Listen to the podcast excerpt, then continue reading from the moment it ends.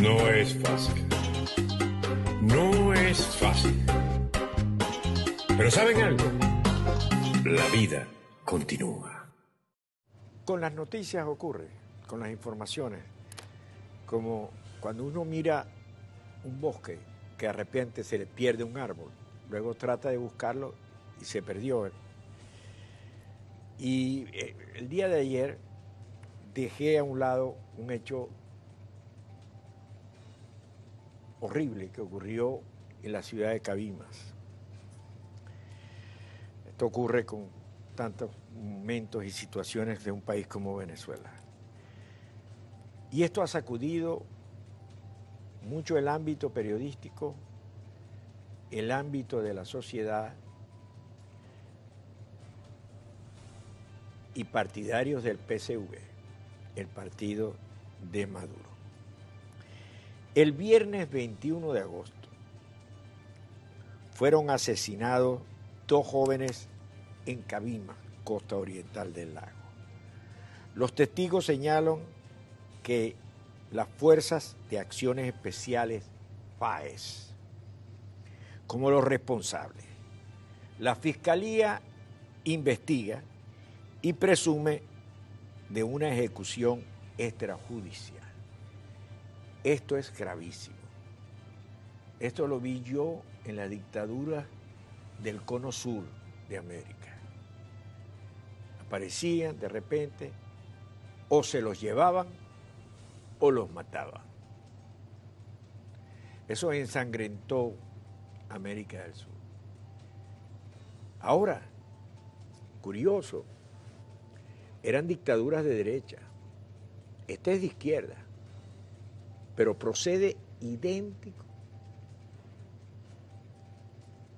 idéntico que como procedían en el cono sur de América Latina. Y militares, por cierto. Aproximadamente a las 5 de la tarde del pasado viernes, fueron presuntamente ejecutados Andrés Eloy Zacarías, de 33 años, y Víctor Manuel Torres, de 29 años. Andrés Eloy era un comunicador popular, trabajaba en Guacamaya TV, miembro del Frente Francisco Miranda y militante del PSV. Y Víctor Manuel era hijo del director de Guacamaya TV. El señor Franklin Torres, padre de una de las víctimas, narra las ejecuciones. Vecinos informan sobre los disparos. En palabras del señor Torres, abro comillas, se llevaron las computadoras, el router del Wi-Fi, los micrófonos, las cámaras y las luces. Me voltearon la casa y se llevaron el aire acondicionado, que por cierto no servía, un celular, se tomaron la sopa, se llevaron una foto. Si me pongo a contar todo lo que se llevaron, pierdo la cuenta. Pero cometieron un asesinato y un atraco.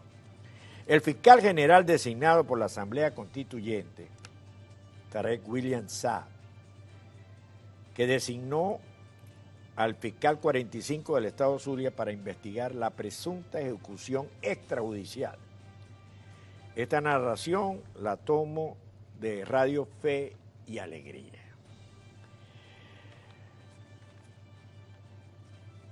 Aquí lo que hay que preguntarse es, ¿quién dio la orden? ¿Por qué dio la orden? Es muy importante. Y luego ustedes formularse, esto se va a convertir en una práctica. Si no se, ya los responsables están presuntamente, los presuntamente responsables están señalados por efecto, efecto cocuyo, este, que los tienen en la página, eh, donde están los, los individuos, ahí aparece hoy en efecto cocuyo muy temprano, estaban los individuos. Si aquí no se actúa rápidamente,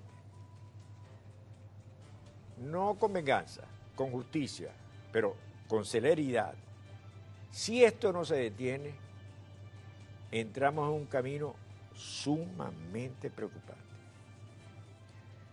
Sumamente preocupante porque entramos en el periodo de los desaparecidos. Y los desaparecidos empiezan por razones políticas y terminan siendo desaparecidos hasta por razones emocionales. Es un camino muy peligroso, es un barranco que no podemos caer como sociedad. Las heridas que quedan, las cicatrices que surgen de estas tragedias toman muchísimo tiempo borrar y traumatizan a una sociedad que ya de por sí está sumamente golpeada y sumamente apagada. Estaré pendiente de esto porque lo he visto en otras partes y no quiero para mi patria caminar por el mismo sendero. Ahora, repito, eran dictaduras fascistas, de derechas, etcétera, etcétera. Esto en teoría es una dictadura de izquierda, revolucionaria, pro-cubana, pro-humanidad, florecitas y derechos humanos. Y entonces, me voy con un Twitter de Eugenio Martínez Pusca, quien sabe, uno de los periodistas que más ha seguido todos los procesos electorales, y escribió hace siete minutos. Por cierto, martes 25 de agosto, menos de cuatro meses para el evento parlamentario, y aún nada se sabe oficialmente sobre las máquinas y el software de escrutinio, transmisión y totalización que se utilizará el 6 de diciembre. ¿O es una farsa electoral? No es fácil. No es fácil. Pero ¿saben algo? La vida continúa.